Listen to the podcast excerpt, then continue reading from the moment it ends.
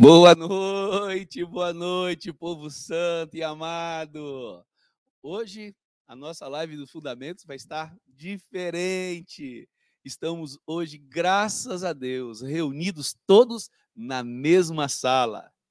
Meus amigos estão aqui comigo, verdade, nos reunimos aqui em Guarajuba, na Bahia, para estarmos juntos com vocês. E hoje, muitíssimo especial porque tem um componente da equipe que está conosco há muitos anos e vocês não conheciam ele ainda aqui ao vivo conosco. Então eu queria apresentar a vocês Eliseu, está aqui conosco nessa noite. Dá seu boa noite aí, meu amigo. Boa noite, gente. Que Deus abençoe. Prazer grande, grandíssimo estar com vocês. Então, aí, Marcão. Olá, pessoal. Boa noite com muita alegria. E hoje eu tenho certeza que eu não vou esquecer aqui o microfone desligado, porque não, não vai dar para eu fazer isso. Boa noite, caravana maravilhosa, abençoada. Jesus é bom. Boa noite. Estamos aqui todos juntos, graças a Deus. Bênção demais. Eu sou Manuel, vivo nos Estados Unidos, estou aqui no Brasil com meus companheiros. Boa noite, queridos. Eu sou João Bium, sou um dos pastores da Igreja de São Paulo e é uma alegria estar aqui com meus amigos e junto com vocês também. Santos de Deus e amados nossos, eu sou o Vanjo, o Evangevaldo para os mais formais. Uma grande alegria e benção estar com vocês outra vez. O Senhor os abençoe. De fato, nós podemos dizer nessa noite que está sendo bom demais estarmos juntos mais uma vez, porque estamos aqui reunidos em nome de Jesus para darmos continuidade a esse projeto que nasceu do coração do Senhor e tem nos falado muitíssimo nesse tempo. Quero te lembrar que o nosso principal objetivo é cooperar com o Senhor e com a sua amada igreja na face da terra. Nosso projeto visa unir nossos corações. Nós desejamos muito que esse projeto ajude você, onde você estiver nos ouvindo, o momento que você estiver nos ouvindo, a unir nossos pensamentos, a pensarmos igual, a termos o mesmo parecer sobre as mesmas coisas acerca do Senhor. Que todas as palavras ministradas, todo o conteúdo desse projeto sirva para isso, para conferirmos os nossos pensamentos com a palavra de Deus. E sabemos que ela é riquíssima e ela poderá contribuir para que o desejo do coração de Jesus, o nosso amado Jesus, possa fazer com que sejamos cada vez mais unidos num só coração, assim como Cristo é unido com o coração do Pai. Mas também esse projeto visa muito ajudar a cada um de vocês na formação do seu serviço. É verdade.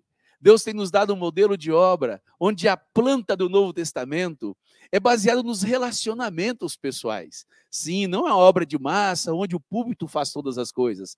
É uma obra onde os relacionamentos, o estar juntos, é que produz a aplicação prática dessa realidade. E para isso, você precisa ser melhor preparado. Então, um dos nossos objetivos é isso: ajudar na sua formação, na formação do seu serviço, do seu ministério, para que todas as vezes que você estiver junto com os irmãos, você tenha um conteúdo mais rico, mais embasado, mais fundamentado.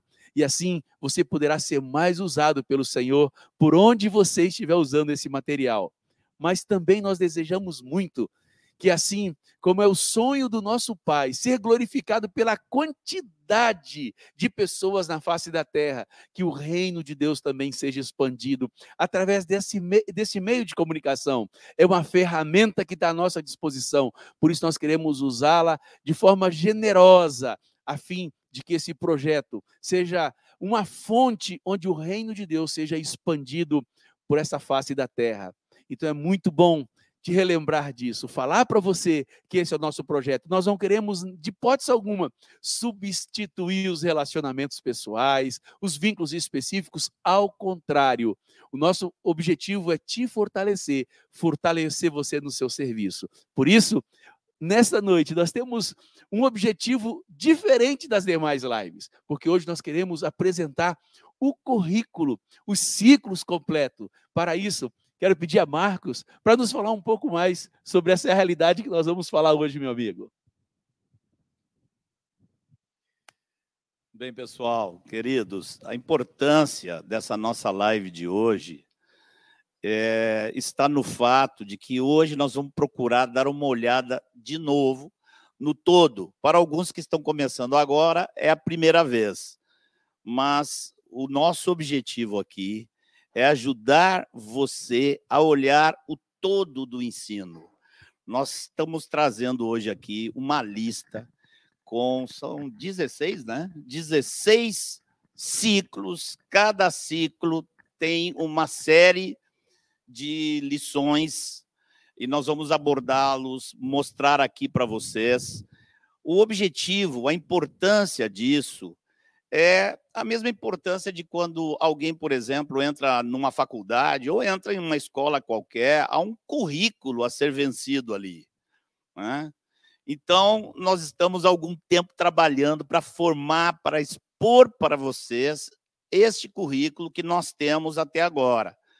Você, com isso, você vai poder, eh, em primeiro lugar, você eh, vai poder ter uma visão do todo.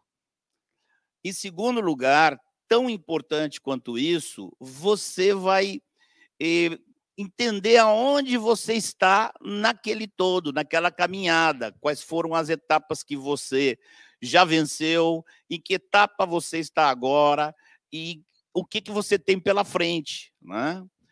E você que já está há anos na igreja, você prega a palavra, você é um fazedor de discípulos, você com esse currículo, você vai poder também eh, identificar a etapa onde estão aqueles discípulos a quem você serve, a quem você ajuda, você vai se tornar mais apto a ajudá-los, encaminhá-los dentro de todo o ensino da palavra, né? principalmente depois que todo esse currículo estiver já exposto, né? A nossa intenção é uma, uma média aí de talvez três anos, mas você vai poder visualizar melhor onde os discípulos que você está eh, servindo, ajudando, aconselhando, orientando, onde que está cada um deles. Né?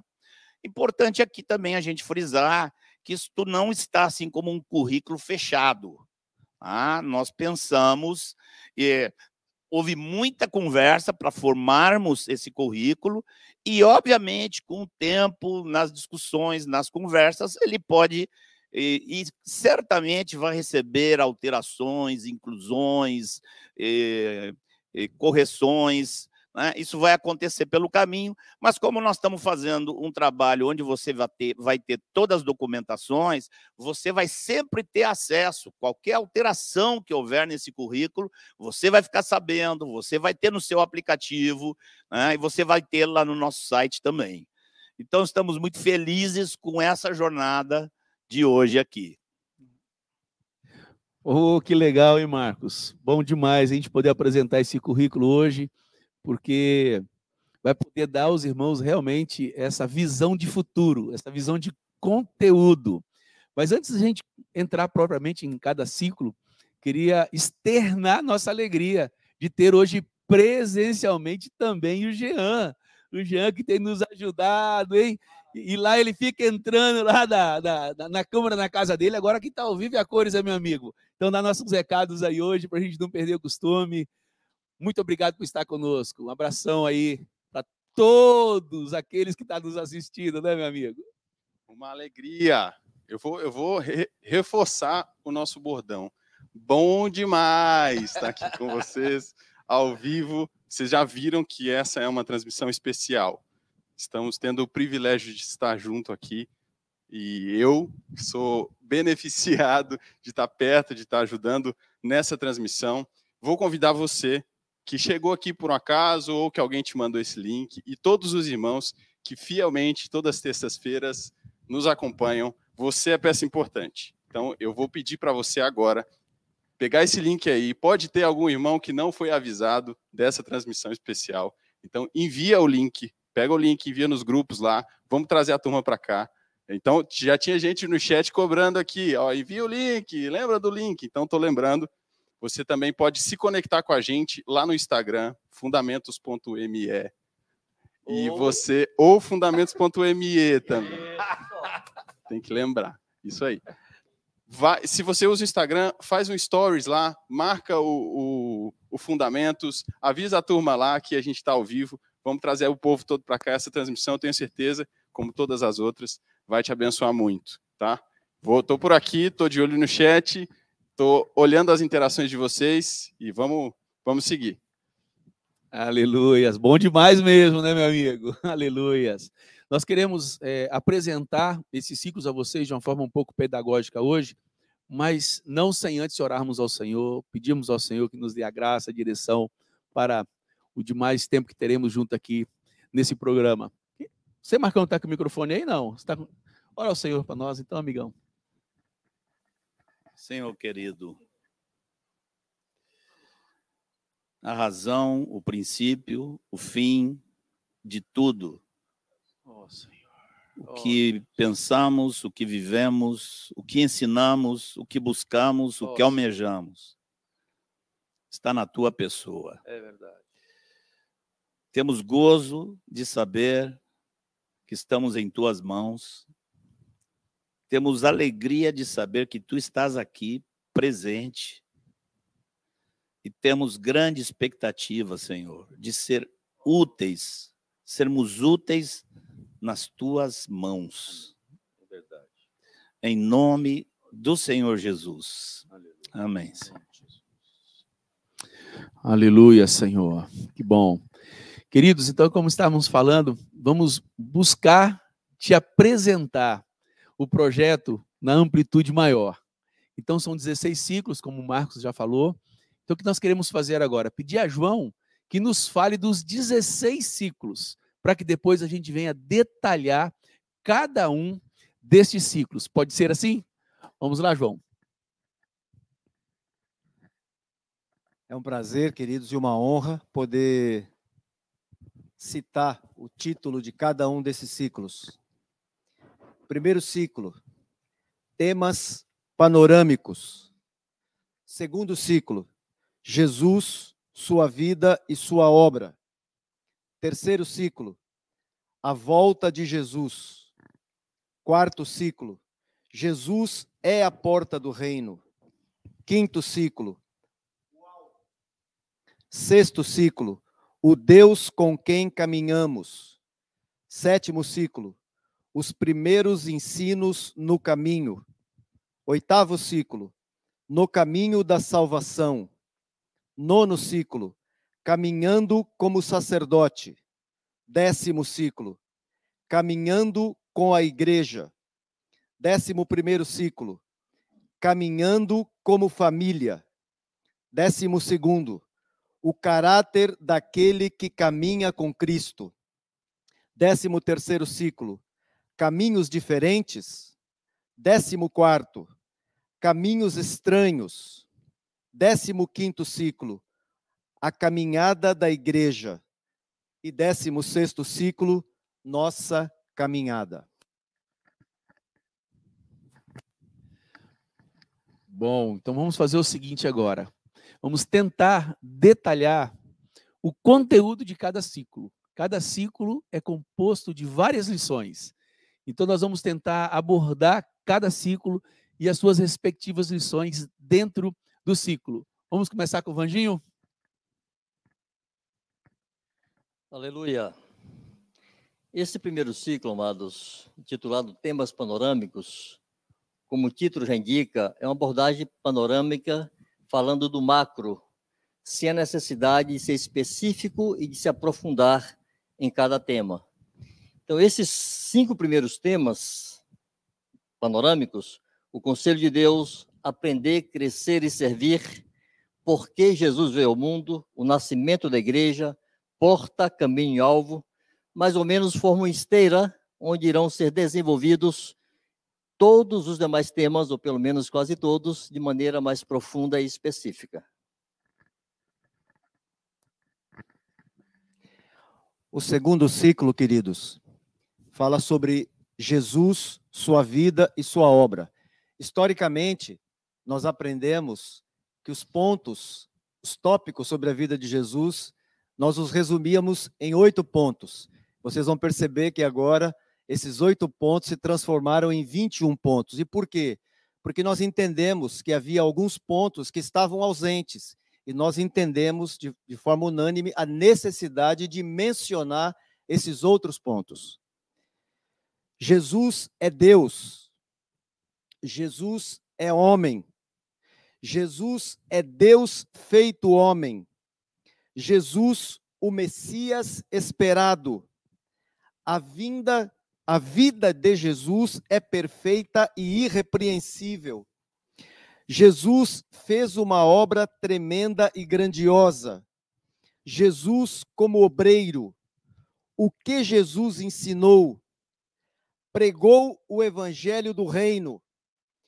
O que para Jesus é um discípulo? Jesus anunciava e aplicava, morreu por nossos pecados, desceu ao Hades, ressuscitou, foi exaltado à destra do Pai, e o vigésimo primeiro após a exaltação. Falar do terceiro ciclo. O terceiro ciclo é a volta de Jesus. Se ele não voltar antes, a gente fala dele. ah, a base, o sermão do Monte das Oliveiras, a cronologia de Jesus, as advertências de Jesus, as cartas apostólicas, ressurreição e arrebatamento, Apocalipse, o Jesus que virá, Apocalipse, as cartas às sete igrejas. Apocalipse, a manifestação do iníquo. Apocalipse, a ira de Deus e os juízos. O pré-tribulacionismo, as negações do milênio.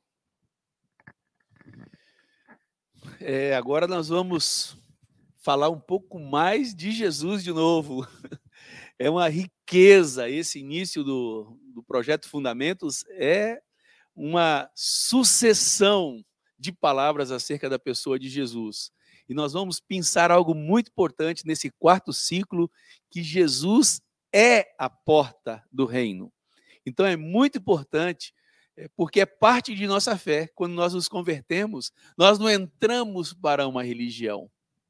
Nós experimentamos o relacionamento com o Deus Jesus. Então, Jesus, ele é a porta do reino, que é o conteúdo agora do quarto ciclo que nós vamos falar. Vamos entrar em convicção de pecados, vamos falar sobre a fé que salva, vamos falar sobre arrependimento, batismo em Cristo e batismo com o Espírito Santo. O quinto ciclo é o alvo é, entendermos e sabermos aonde Deus quer nos levar. E no alvo está o propósito eterno de Deus, os meios de Deus, a trindade e o propósito eterno. No sexto ciclo, irmãos, nós vamos começar a falar sobre o caminho. O sexto ciclo é, inicia a abordagem a respeito de todo o caminho, mas o primeiro ponto que nós temos que saber a respeito do caminho é sobre a pessoa com quem caminhamos. Não é um caminho solitário, somos chamados para caminhar com Deus. Nessa altura, quando alguém chega aqui no nosso estudo ao sexto ciclo, já sabe um montão sobre Deus, porque Jesus disse: Quem me vê a mim, vê ao Pai. Então é óbvio que praticamente quase tudo que a gente precisa saber sobre Deus já está explicitado nos ensinos anteriores, porque Jesus é a manifestação de Deus em carne, para que possamos conhecê-lo. Mas há, assim, objeções, alterações, tipo assim, derivações, heresias que foram surgindo que precisam ser combatidas. Por isso, nós vamos ter no sexto ciclo, eh, nós vamos falar um pouco sobre a Trindade, nós vamos falar sobre os atributos de Deus, nós vamos falar sobre o caráter de Deus e vamos ter uma lição específica a respeito de Deus Pai e uma lição específica a respeito de Deus, o Espírito Santo. Então, gente, no sétimo é, ciclo, são os primeiros ensinos do caminho. Andar na luz, receber perdão e perdoar, restituição, imposição de mãos, ressurreição dos mortos e juízo eterno, como está em Hebreus capítulo 5. Então entramos no oitavo ciclo, no caminho da salvação. É muito importante, irmãos, entendermos que a salvação não é uma coisa que você recebe e está seguro para sempre e não a perde. Há uma progressão, há um caminho a ser percorrido. A Bíblia nos fala sobre desenvolver a nossa salvação com temor e tremor. Então, neste quinto, neste oitavo ciclo, nós veremos alguns aspectos dessa salvação. Primeiro, a obra da redenção. A obra que Jesus realizou por nós com sua morte na cruz e sua ressurreição. Depois, a graça de Deus. É muito importante entendermos o conceito de graça, porque há muitas deturpações no entendimento sobre a graça hoje, que vai desde uma graça barata, que transforma a graça de Deus em libertinagem, até aquela graça chamada irresistível. Nós queremos, nesse tópico, trazer esclarecimento sobre isso a eleição dos santos, há muita confusão entre eleição e predestinação. O que é que a Bíblia realmente chama de eleição dos santos? Depois, a vitória sobre a condenação do pecado, a vitória sobre a escravidão do pecado e a vitória final, finalmente, a consumação da salvação, a vitória sobre a habitação do pecado, quando receberemos um novo corpo glorificado. Nono ciclo, e o título é Caminhando como Sacerdote.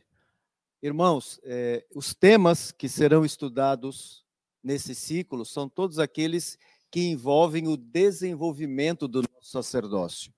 É possível, como o Marcos mesmo mencionou no início, essa, essa lista de temas que nós estamos estudando, elas podem, podem sofrer alterações. Os temas que nós vamos abordar aqui na nossa caminhada como sacerdote são os temas que nós, em consenso aqui, chegamos de acordo, que são aqueles que envolvem e aquilo são as áreas da nossa vida que o Senhor está nos ensinando, nos instruindo, nos encaminhando no, no, desenvolvimento do nosso sacerdócio. E à medida que entendermos a necessidade de mais algum, de se incluir mais algum ponto nessa lista, nós o faremos o sacerdócio de todos os santos, a oração, o jejum, a palavra de Deus, o encher-se do Espírito, discernindo o corpo de Cristo, os ministérios específicos, os ministérios comuns, proclamadores do Evangelho, juntas e ligamentos, o discipulado, juntas e ligamentos, companheirismo, juntas e ligamentos naturais, a família, capacitação dos que discipulam, obreiros e guias, como deve ser o ensino na igreja, a catequese e a igreja na casa. O décimo ciclo é, o caminho com a igreja. É importante que a gente entenda que nós não caminhamos sozinhos. Quando alguém se arrepende, é batizado, colocado em Cristo, ele é colocado na igreja. Ele vai ter companhia nessa caminhada. Uma caravana maravilhosa, como disse nosso amigo. E esse, esses ensinos aqui, eles estão muito relacionados com isso. Talvez a palavra aqui seja nós. É, por exemplo, ide por todo o mundo a eleição dos santos, o relacionamento entre os irmãos, a ceia do Senhor, a unidade, os dons, presbíteros e diáconos, o desenvolvimento prático da reunião, autoridade e submissão, a disciplina na igreja, a esperança dos santos sustento de obreiros e socorro aos pobres. Currículo extenso, hein? mas não extenso o suficiente para não se praticar. Porque se a gente trabalha sem alvo, nós não vamos conseguir chegar a lugar algum. E o décimo primeiro ciclo, ele, em particular, é muitíssimo importante para cada um de nós. Por quê? Estamos vivendo uma sociedade completamente deteriorada. Uma sociedade onde seus valores morais, a base da sociedade que é a família, foi completamente destruída. Onde as pessoas deixaram de defender o que é certo, aquilo que Deus criou. Então, o décimo primeiro ciclo é caminhando como família. É um ciclo muito importante. Vamos ver. Vamos lá? definida por Deus, base da sociedade. Quem definiu isso foi nosso Deus, o Criador da família. Então, quem pode legislar sobre a família é Deus, o Criador dela. A indissolubilidade do casamento. Imagine só, nesse tempo do fim, falar da indissolubilidade do casamento. Papéis dos cônjuges, quase uma heresia social mas está lá, vamos conversar biblicamente sobre cada um desses assuntos. Comunicação do casal, criação dos filhos, obediência aos pais, relacionamento entre solteiros, namoro é bíblico e relações sexuais. Conteúdo excelente que vamos desenvolver nesse processo do Fundamentos. Caravana maravilhosa. O décimo segundo ciclo é o caráter daquele que caminha com Cristo. Esse ciclo é enorme, porque é a nossa vida toda. Engloba a nossa vida inteira, toda a nossa caminhada no reino de Deus, toda a nossa caminhada com Cristo. E eu costumo dizer que no primeiro ano de conversão, quando você é impactado pela palavra, pelo reino de Deus, você tem uma transformação rápida, imediata, você muda muita coisa rápida. Mas depois, nos próximos anos, vamos dizer assim, uns 30% vão no primeiro ano, mas sobra uns 70%.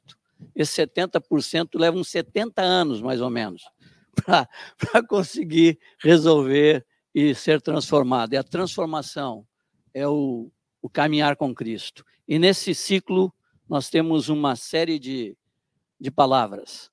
A velha e a nova maneira de viver. Vida piedosa. Hábito, com hábito se vence. O mau uso da liberdade. Simplicidade. Responsabilidade. Hospitalidade. Honestidade e sinceridade. Fidelidade e lealdade. O orgulho e competição versus humildade e cooperação. O vocabulário perverso versus edificação. A impureza sexual versus castidade e pureza. Avareza versus generosidade e ofertas. A preguiça versus o trabalho. A raiva e a ira versus domínio próprio. A falsidade e a mentira versus transparência e verdade. O ocultismo versus adoração a Deus. O pessimismo versus esperança. os vícios versus cultivo de virtudes, o, dever, o devolver o mal com o mal versus fazer o bem, remir o tempo, as mídias e a mente, as mídias e a pornografia, o cristão e o voto. Que Deus nos abençoe a viver tudo isto.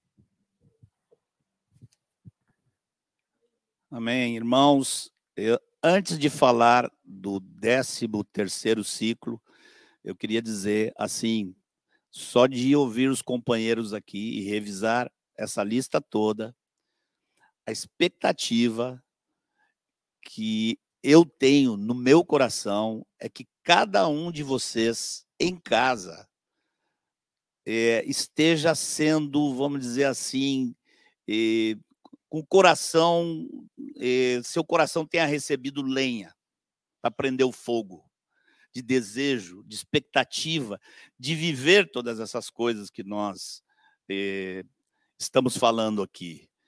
E muito mais do que curiosidade a respeito do todo, mas a, esta questão eh, do nosso coração estar ardendo por entender e viver todas essas coisas. Bem, na nossa caminhada, especificamente, nós temos eh, algumas diferenças da grande maioria. Por isso, no nosso, no nosso 13 terceiro ciclo, nós queremos falar um pouco sobre isso. É, o título eu nem estou lembrando aqui. Como é que é o título do 13 terceiro? Caminhos diferentes Veja só, é, é, eu acho que a experiência de todos vocês quando pregam o evangelho, a minha experiência é muito comum. As pessoas estranharem muito. Assim, nós não temos um nome, não temos um templo. Outro dia, para dar uma explicação para uma irmã que nos conheceu pela internet, começou a me fazer perguntas, para explicar para ela por que, que nós não temos o dízimo. E para ela diz assim: esse, esse, pessoal é de outro planeta, alguma coisa desse tipo. Então, nós queremos ajudar os irmãos a responder esse tipo de pergunta no seu trabalho, no seu dia a dia, quando pergunta às pessoas, né? Então, esse 13 terceiro ciclo fala sobre isso. E caminhos diferentes, é realmente os nossos caminhos são diferentes, assim, acho que talvez a maioria. Não, porque nós não temos pastoras? Por que não temos templos? Por que não nos identificamos com um nome? Por que não eh, formamos bandas de louvor? Por que não guardamos o sábado e nem o domingo? Por que não recolhemos dízimos? E por que não usamos títulos na frente do nosso nome, do tipo pastor fulano, apóstolo Beltrano, bispo Mengano. Né? Então, pode surgir, inclusive, com o tempo, outros, outras lições assim desse tipo que visam ajudar os irmãos a esclarecer que tipo de ETs que nós somos. Esse 14 quarto é, ciclo, ele é muito importante porque fala exatamente de caminhos estranhos. Paulo diz que nos fins dos tempos não suportariam ouvir a sã doutrina, mas tendo um desejo de ouvir coisas agradáveis, amontoariam para si mestres que não só lhes diriam o que querem ouvir, mas os levariam a fábulas. E este é, 14 quarto ciclo fala de falsos evangelhos, controvérsia com calvinismo, controvérsia com dispensacionalismo. E o que dizer aos desengrejados? É, é uma natural, nesse natural momento de grande confusão, de que muitos achem que podem viver sozinhos. E algumas opiniões, ideias que se tornam doutrina. Este será o 14º ciclo. Pois bem, entramos no 15º ciclo, que fala da caminhada da igreja. É uma abordagem muito ampla e vamos tentar traçar um, de forma cronológica o avanço da igreja, que vai desde o marco principal da expansão da igreja rumo aos gentios, quando o Espírito Santo, por meio da igreja de Antioquia, enviou Barnabé e Paulo rumo aos gentios, passando pelos primeiros desafios da igreja, a luta dos apóstolos contra os desvios. Quando lemos as cartas apostólicas, irmãos, vemos que elas estão cheias de gemidos, de lágrimas, de pranto, de rogos, de clamores dos apóstolos, para corrigir os desvios que já ameaçavam a fé naquele tempo. Aí vamos passar até a reforma, a expansão missionária e chegar aos dias de hoje. Então vamos tentar aqui ver os tópicos que farão parte deste 15º ciclo. Primeiro, a porta é aberta aos gentios. A tendência para o desvio. Os desvios dos primeiros séculos. Os mártires não se engane, irmãos. As portas que hoje estão abertas um dia estiveram fechadas e foram abertas pelo sangue de mártires. A influência grega, da filosofia grega, no meio do cristianismo, a institucionalização da igreja, uma das pragas que veio destruir a verdade. A igreja estatal, outra praga que veio ameaçar a verdade. A reforma, muito mais do que reforma, os radicais, que marcaram posição enfrentando os desvios. O avanço missionário, graças a Deus por ele. Os avivamentos, a busca por restauração e, por fim, a grande confusão dos séculos 20 e 21. E por fim, irmãos, chegamos aqui no 16º ciclo, que tem como título Nossa Caminhada.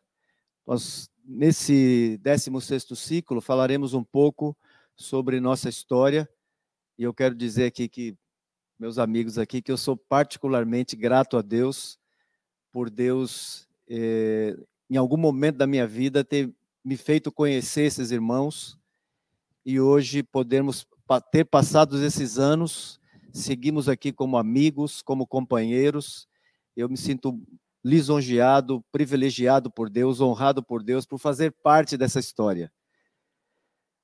E os temas serão: o ambiente onde fomos formados, nossos mestres, influências da Argentina, vinda a Salvador, o desenvolvimento na cidade, interior da Bahia, Brasil, foi aí que eu entrei. Américas. E aí o Manuel entrou. Nas Américas. África e Ásia. E Deus me permitiu entrar novamente aí. Estamos lá na, indo à Índia com, pela misericórdia do Senhor. E o Manuel aqui do meu lado para a África. Evangevaldo lá para o norte da África. Formação de equipes, a equipe apostólica, projeção para o futuro. Irmãos, é, quando eu leio, são aqui 153 temas, e como o Marcos, repetindo a fala do Marcos no início, e pode mudar, pode aumentar esses temas aí. E o desafio é em aproximadamente aí três anos, um pouco mais aí, talvez, se o Senhor nos permitir, com a graça dele, e se ele não vier, ou se aquela última semana, não é, Marcos? Se, se aquela última semana que está faltando não, não começar em algum momento aí, não é? Mas, à medida que o Senhor nos der graça, nós vamos avançando é, na proclamação dessas verdades que o Senhor nos deu.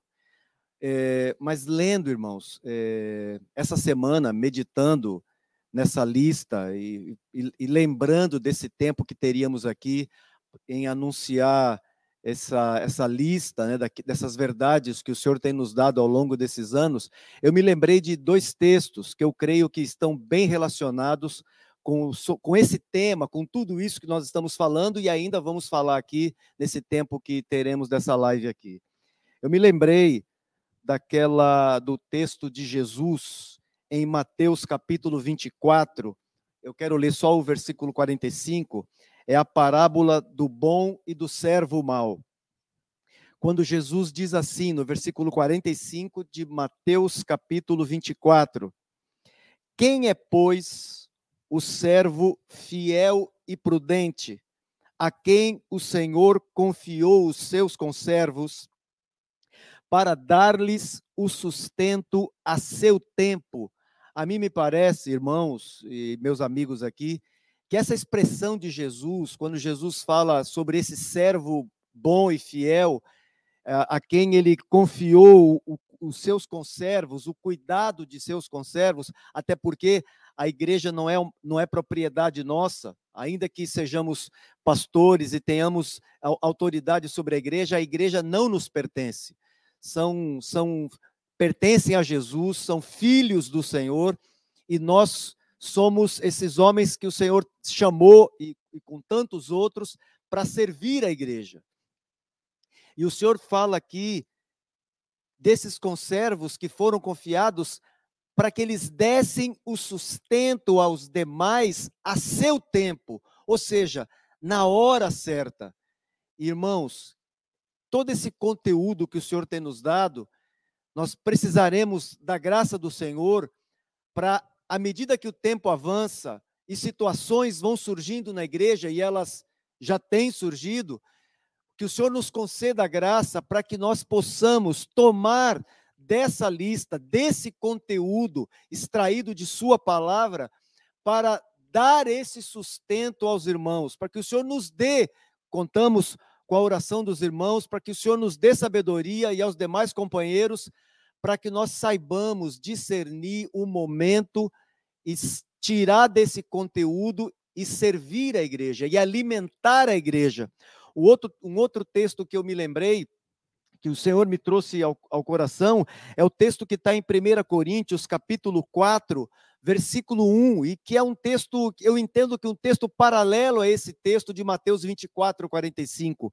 Quando, quando o apóstolo Paulo diz ali no capítulo, no versículo 1 do capítulo 4 de, da primeira carta aos Coríntios, ele diz: Assim, pois, importa que os homens nos considerem como ministros de Cristo e despenseiros dos mistérios de Deus. Ora, o versículo 2 diz: Ora, além disso, o que se requer dos despenseiros é que cada um deles seja encontrado fiel. Eu imagino, irmãos, assim, a, a figura que me veio à mente, assim, de fato, como o texto está dizendo, que nós aqui somos como que os dispenseiros, que cuidamos dessa pela misericórdia de Deus, o dono da dispensa é ele. Todo o conteúdo que está nessa dispensa veio dele, ele é a fonte. Mas nós precisamos da sabedoria de Deus como dispenseiros para ir até essa dispensa e pegar exatamente aquilo que a igreja precisa e poder ministrar ela dentro de sua necessidade. Nem mais, nem menos. Exatamente aquilo que a igreja precisa receber.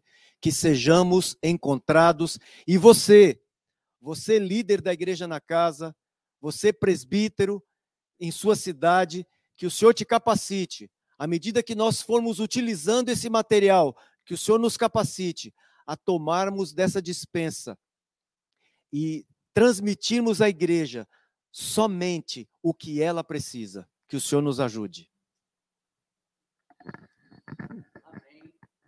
Amém. E amém. Jesus maravilhoso. Bênção. Como o Marcos falou anteriormente, eu também, enquanto escorríamos sobre todos os, os ciclos e tudo o que envolve cada ciclo, meu coração ferve, me emociona, me enche de esperança, me anima, me traz um norte claro, me traz um conteúdo que me ajuda.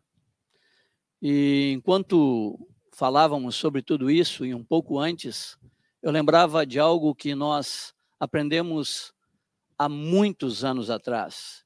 1900, e esse vovô aqui mocinho, era mocinho nessa época ainda.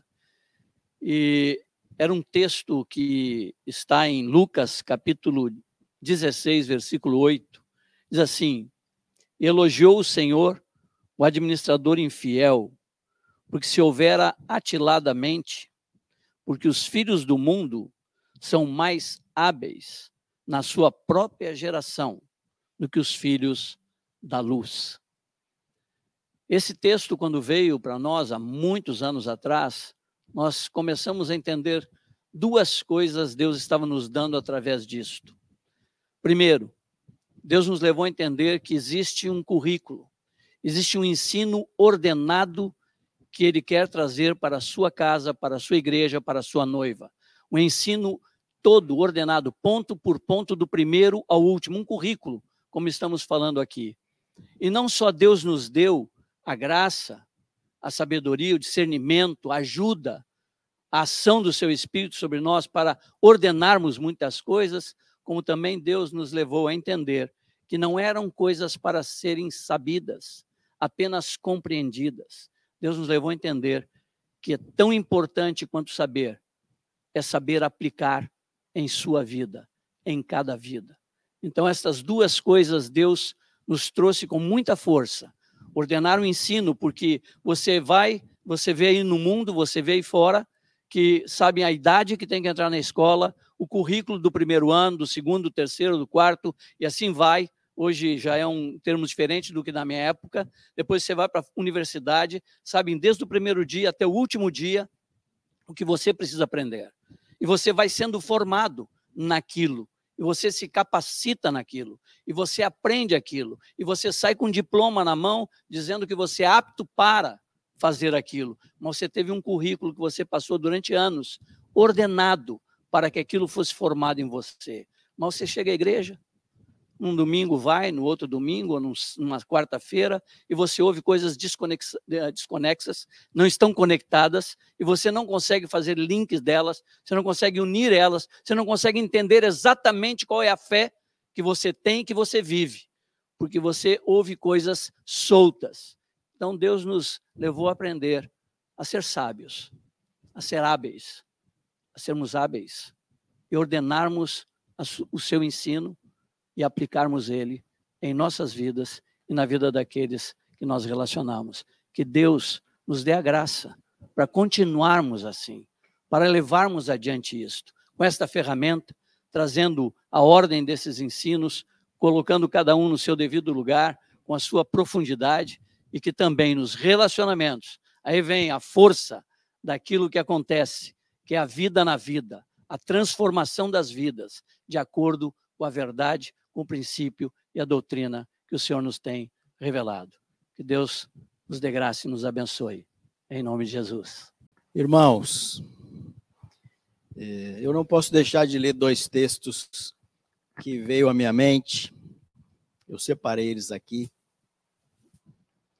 É, assim como João, no, nos anos 90, eu conheci Mário, depois Marcos e os irmãos. A gente já caminha junto há mais de 25 anos. E eu sempre lembro de algo que o Mário contou. O Mário contou que uma vez ele foi num lugar pregar. Você me corrige, viu, Mário, se estiver certo ou se estiver errado. Aí ele foi pregar e uma pessoa se aproximou dele e falou para ele assim: Impressionante, faz tantos anos que eu ouvi você pregar e agora eu encontrei você aqui e você está pregando a mesma coisa. E o Mário respondeu para ele assim: É, porque eu sigo lendo a mesma Bíblia e toda vez que eu abro a Bíblia e leio é a mesma coisa. A Bíblia não mudou, por que eu tenho que mudar a minha pregação? Mais ou menos assim, né, Mário?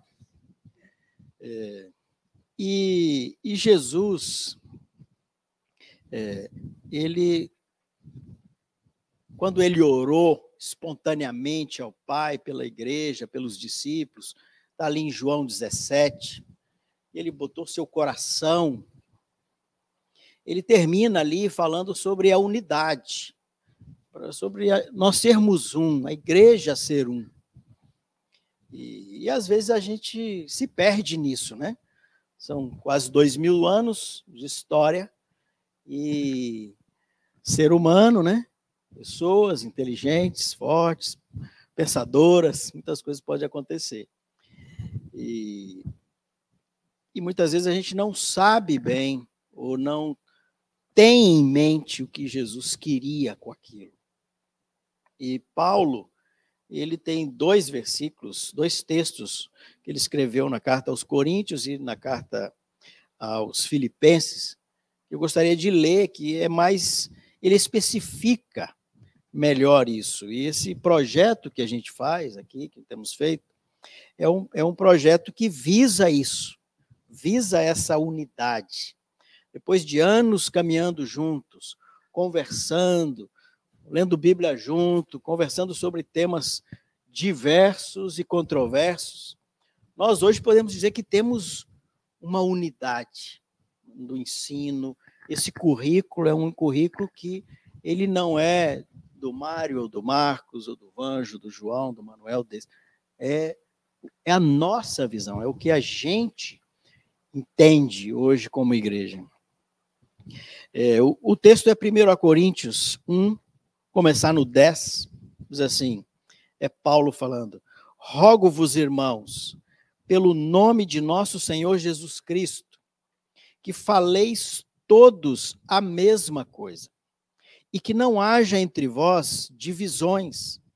Antes sejais inteiramente unidos, na mesma disposição mental e no mesmo parecer.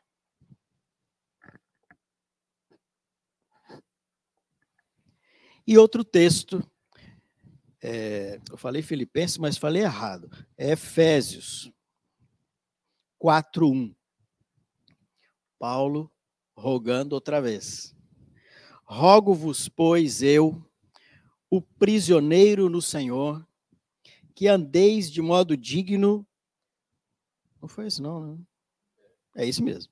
Digno da vossa vocação, a que, da vocação a que fostes chamados, desculpa, com toda a humildade e mansidão, com longanimidade, suportando-vos uns aos outros em amor, esforçando-vos diligentemente por preservar a unidade no espírito do espírito no vínculo da paz. Há somente um corpo e um espírito, como também fostes chamados numa só esperança da vossa vocação.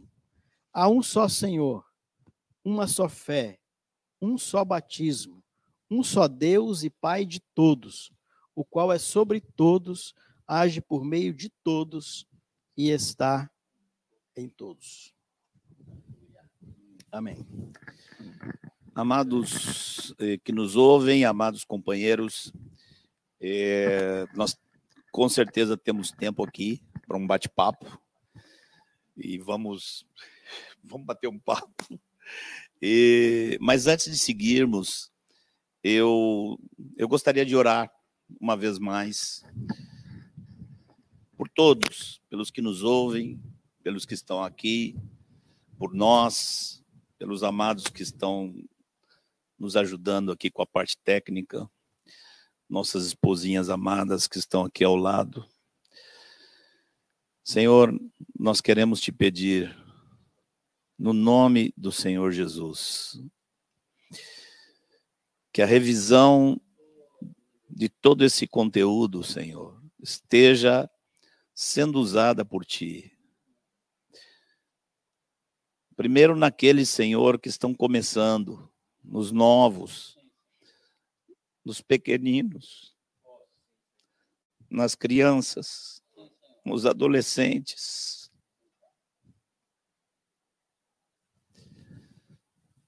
Opera também, Senhor, naqueles que, como nós, estamos há anos buscando as mesmas coisas. Senhor, que haja um revigorar do teu espírito no coração de cada um. Que haja conhecimento da tua pessoa tão querida. que hajam desejos ardentes de fazer a tua vontade santa. E que haja conhecimento, Senhor, do poder que tu derramaste sobre tua igreja, para que toda a tua vontade seja vivida pelo teu povo. Acende e reacende essa chama, Senhor, no coração de cada um de nós, no nome do Senhor Jesus. Nós vamos dar continuidade nesse bate-papo, vai ser uma alegria. A gente vai ter esse tempo aqui mais longo hoje e antecipadamente queremos agradecer de todo o coração a todos vocês que estão conosco aí, linkado online. Obrigado por ter divulgado o link e ter influenciado, chamado as pessoas para estarem aqui conosco de coração. Muitíssimo obrigado, que o Senhor possa, é, nesse tempo, revelar um pouco mais do querer dele, do desejo dele para o seu coração. Queria mais uma vez chamar o Jean para dar aqueles recados que são tão importantes aí para o projeto Fundamentos, meu amigo. Maravilha. Vou dar um reca alguns recados para vocês. Eu quero só frisar aqui dois comentários que foram feitos. A Aline e o Cláudio aqui no chat disseram que querem o diploma. O diploma deles é o nome escrito no livro da vida. Aleluia. Que diploma, hein? Graças a Deus. Pois bem, é importante dizer para você que está aqui acompanhando a gente que tem algumas maneiras de você acessar todo esse conteúdo que está sendo produzido. Vocês viram que são mais de 150 temas. É bastante coisa. É, aqui no canal do YouTube e no nosso site, eu vou falar de todos esses links para vocês. Já existem ensinos é, gravados, enfim, as, as, as lives todas terças-feiras já estão lá no YouTube, mas eu vou falar para você do site. O Fundamentos do Projeto tem um site. Tá? Ali a gente reúne tudo de mais importante que você precisa saber. Fundamentos.me ou fundamentos.me para algumas regiões do Brasil. Eu não quero ter confusão com ninguém. Então, é, você pode acessar o site. Lá, além de uma descrição do, do projeto, tem uma abinha ensinos, e lá dentro todos os ensinos estão listados, todos que já estiverem disponíveis. Então você pode acessar ali um vídeo curto com a palavra principal, com o ensino é, que foi disponibilizado até aquela data. Outro ponto importante é que ali no site também tem uma aba de apoio. Você pode apoiar o Fundamentos de algumas maneiras, mas eu vou deixar esse recado para depois. Além do site, o, nós estamos desenvolvendo, e aí eu já falei com o time de desenvolvimento aqui antes dessa transmissão, para atualizar a data do aplicativo, tá? Então se preparem no mês que vem, em novembro, o aplicativo vai estar na mão de todo mundo. Também tem muita gente pedindo os textos, o conteúdo em texto, em PDF, para imprimir. Isso tudo vai estar disponível no aplicativo do Fundamentos. Você vai poder usar ele tanto para quem usa é, iOS, o celular da Apple, ou quem usa o Android, os aparelhos da Samsung, enfim, todos os aparelhos, o, o aplicativo do Fundamentos vai estar disponível. Tá? Então, é muito importante frisar para vocês que esse conteúdo escrito está sendo catalogado pelo time de, de editoria aqui, está sendo tratado. Obviamente, na transmissão, na live, todo mundo que já participou sabe que existem muitas outras participações que são importantes, citações de, de textos. Então, esse material é trabalhado depois de cada transmissão. Outra, outros dois recados que eu vou dar para você é que você pode ouvir os episódios do Fundamentos em plataformas de áudio. Às vezes você está ocupado, lavando louça, as meninas, enfim, alguém dirigindo. Você pode ouvir nas principais plataformas de áudio, de streaming. Então, no Spotify, no Google Podcasts, enfim. Os links que eu estou citando para vocês estão todos aqui na descrição desse vídeo. Então, se você quiser acessar isso depois, vai estar tá tudo aqui. Outra coisa que o pessoal comentou no chat também é a disponibilização de todo esse panorama. Fiquem tranquilos, isso vai estar no link aqui na descrição também. Nós vamos publicar isso no é, Instagram, nas mídias sociais do Fundamentos. Então, se você usa o Instagram, se conecta com a gente lá também. Ali é uma maneira de entregar conteúdo. Mesmo você que não usa Instagram, você pode acessar as publicações que estão lá. Tá? Então, o link é público. Não precisa necessariamente você ter uma conta no Instagram. Então, esses eram os recados aqui que eu lembrei. Estou de olho no chat aqui. Se tiver mais alguma interação, eu volto. E muita gente aí hoje, né? Muita gente tá conosco cheia. online. A casa está Casa cheia. cheia. A casa tá cheia. É, é, benção muito, muito legal, porque cristocidentemente, nesse tempo que nós estamos juntos aqui, e é bom que vocês saibam, nós estamos em meio a um retiro da equipe, e esse parece que é o sétimo retiro que a gente está com essa equipe, não?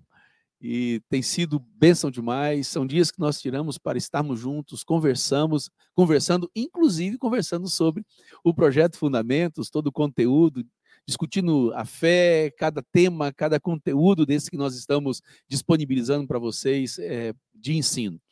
Estou é, com três cargas no coração. E como a gente vai ter muito tempo, eu não estou com pressa de falar sobre tudo, eu queria falar um pouquinho com vocês acerca daquilo que Manuel pensou. Manuel falou sobre algo muito importante na carta de Paulo, a 1 Coríntios, quando ele fala sobre a unidade. E ele lê em Efésios também, é, reafirmando isso. E às vezes eu tenho é, preocupação em que as pessoas pensam que, pensem de alguma maneira, que a fé é uma coisa assim, abstrata, não é uma coisa prática, uma coisa execuível. Então, quando a gente fala sobre unidade, sobre a necessidade de termos um só pensamento, conforme Paulo descreve aí, parece que fica um negócio assim meio solto. Então, eu queria chamar você para uma leitura de João 17, porque ali para mim existe uma referência, existe um modelo, existe algo palpável que você e eu podemos ler e aprender com esse texto de João 17. Abre, abre comigo aí no capítulo 17 do Evangelho de João. Eu vou ler a partir do versículo 17, porque contextualiza esse esforço que nós temos feito em disponibilizar esse assunto a todos os irmãos. O versículo 17 começa dizendo assim: Santifica-os na verdade, a tua palavra é a verdade. Então, santificação e obediência à palavra são sinônimos.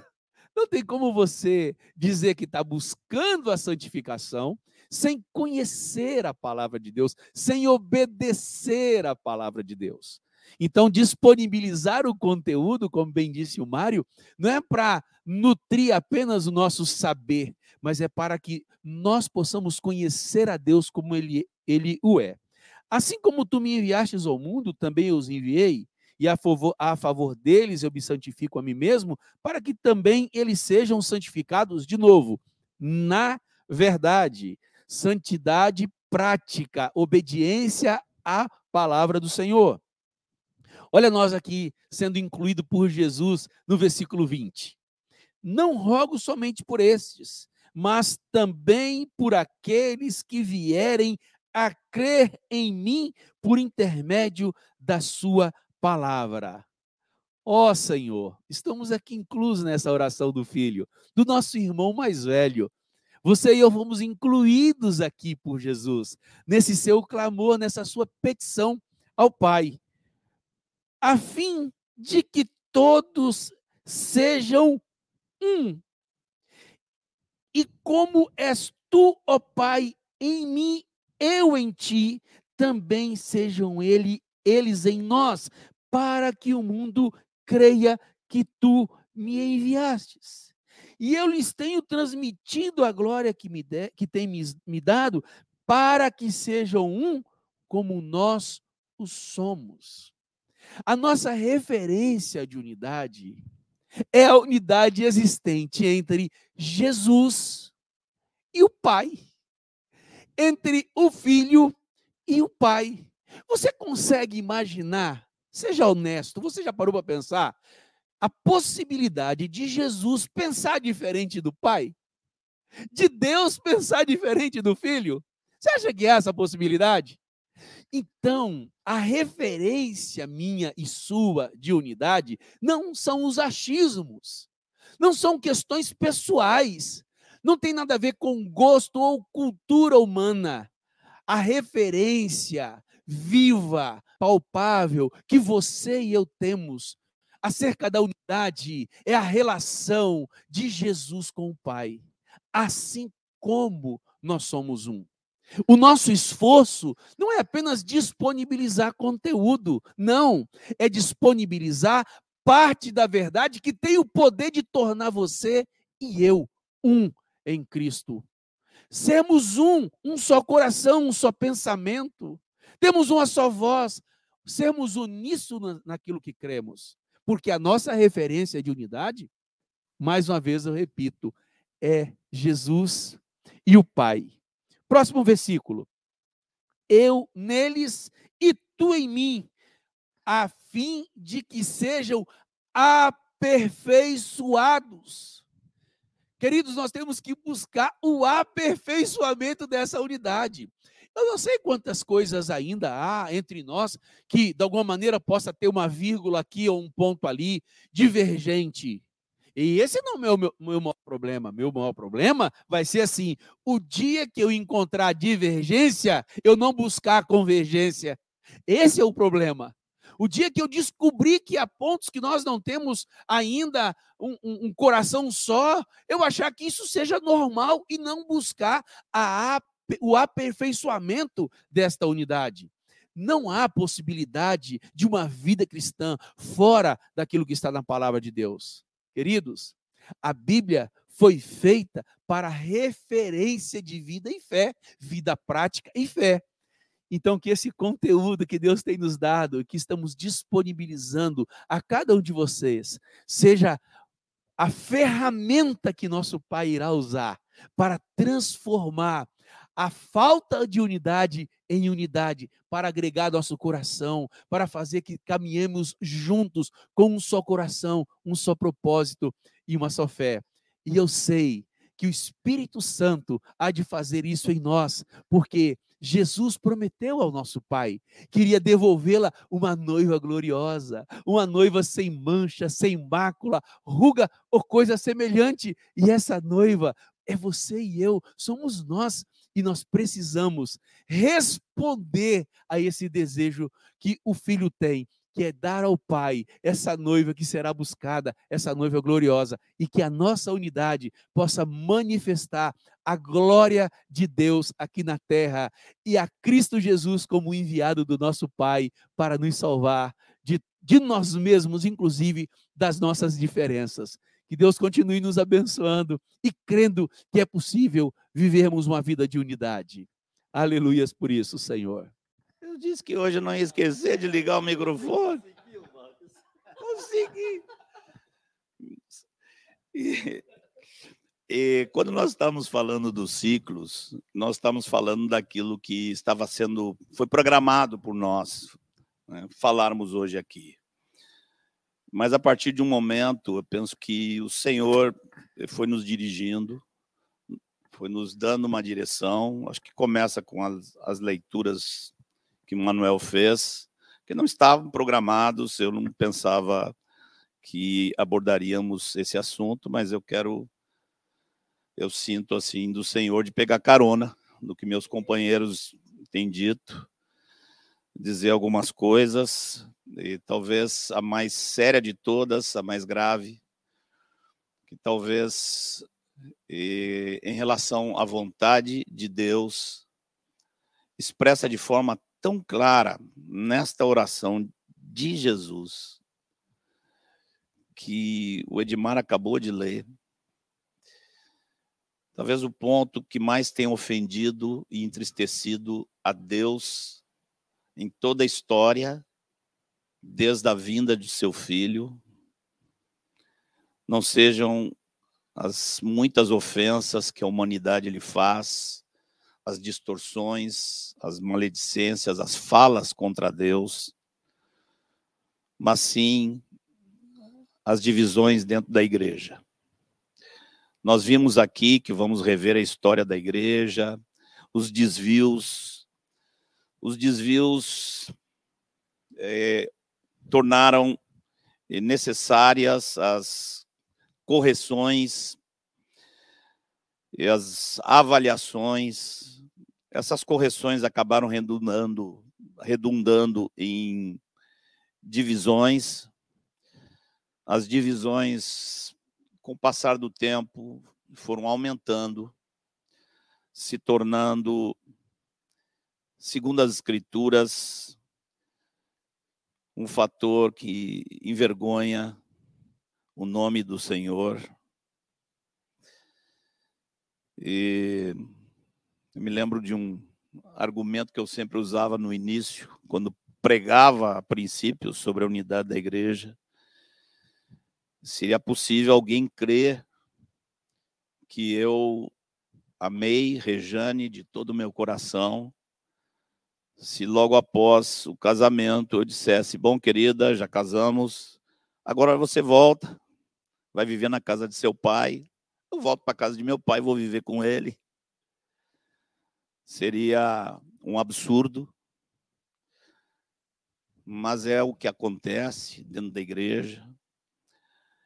Essa divisão, ela foi crescendo a tal ponto que talvez em meados do século XX haviam milhares já de denominações.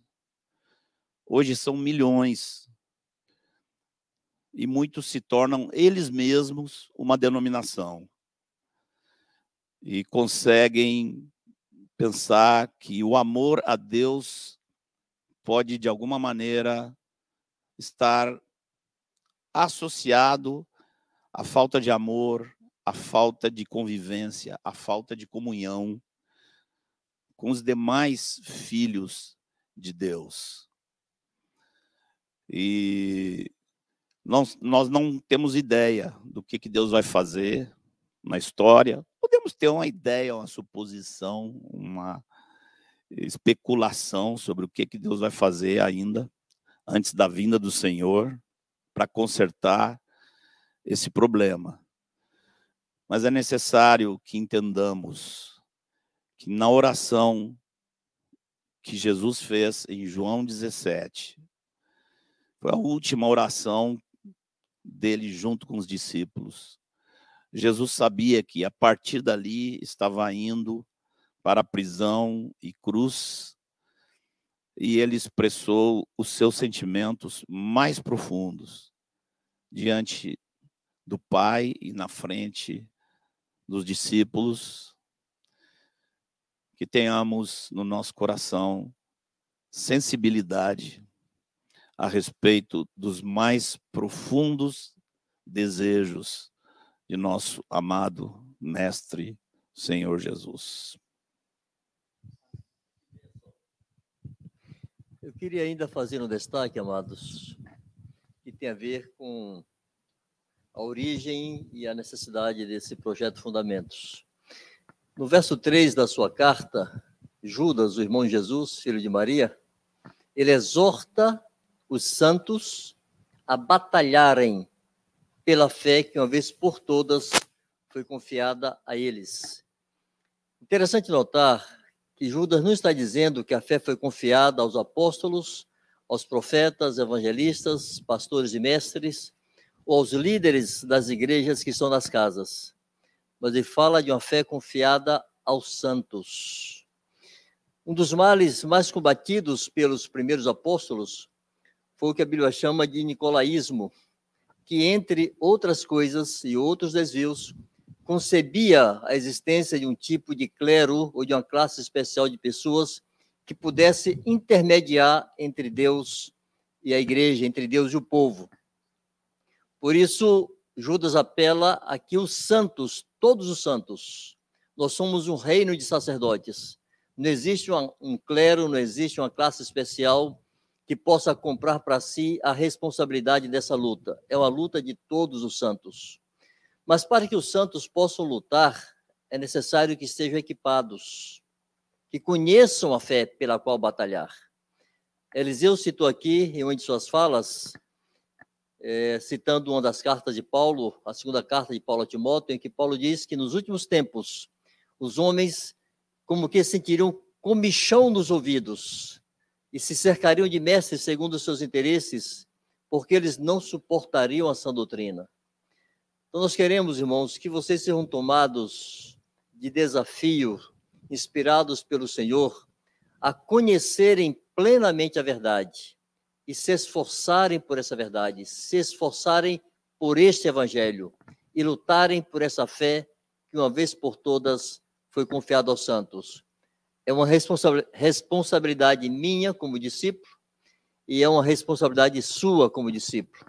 É uma responsabilidade da igreja, esse reino de sacerdotes que Jesus estabeleceu sobre a terra. Deus nos abençoe. Parece que é exatamente o sentir de todos nós, que é a orientação do Senhor, do Espírito Santo, está falando sobre esse assunto da unidade, da necessidade de unir né, nossos corações e pensamentos.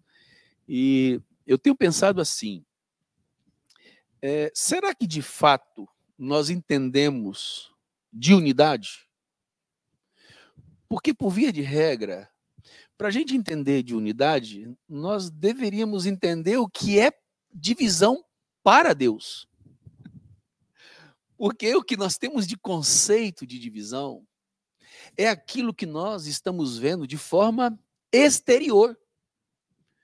Qual que é o conceito de divisão que o evangelho tem na face da terra e nós somos fruto desse contexto evangélico da história? É assim, ou você é batista, ou você é assembleiano, ou você é, é, é presbiteriano. Então, essa é a divisão que eu chamo de divisão visível.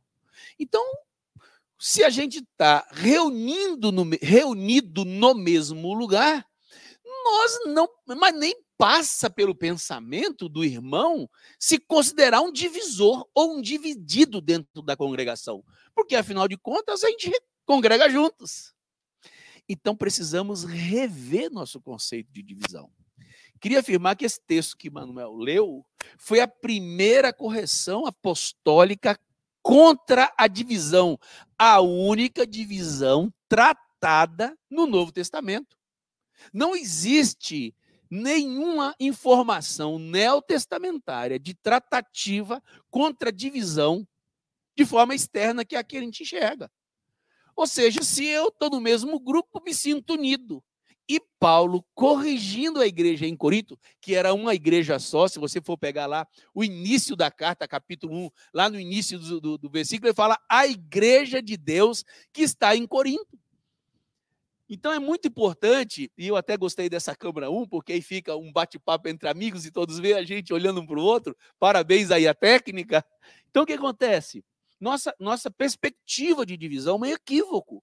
Então, muitas vezes, é, há uma, uma certa, uma falsa segurança e uma consciência não bíblica sobre o tema, de maneira que o convívio dos divisores fica uma coisa simples, aceitável e, entre aspas, não se sente carnais. Porque Paulo trata essa galera do capítulo 1, lá no capítulo 3, que eu não vos pude falar como a espirituais, senão como a carnais, pois havendo entre vós divisões, ou seja, olha que enfrentamento grave nós estamos vivendo hoje.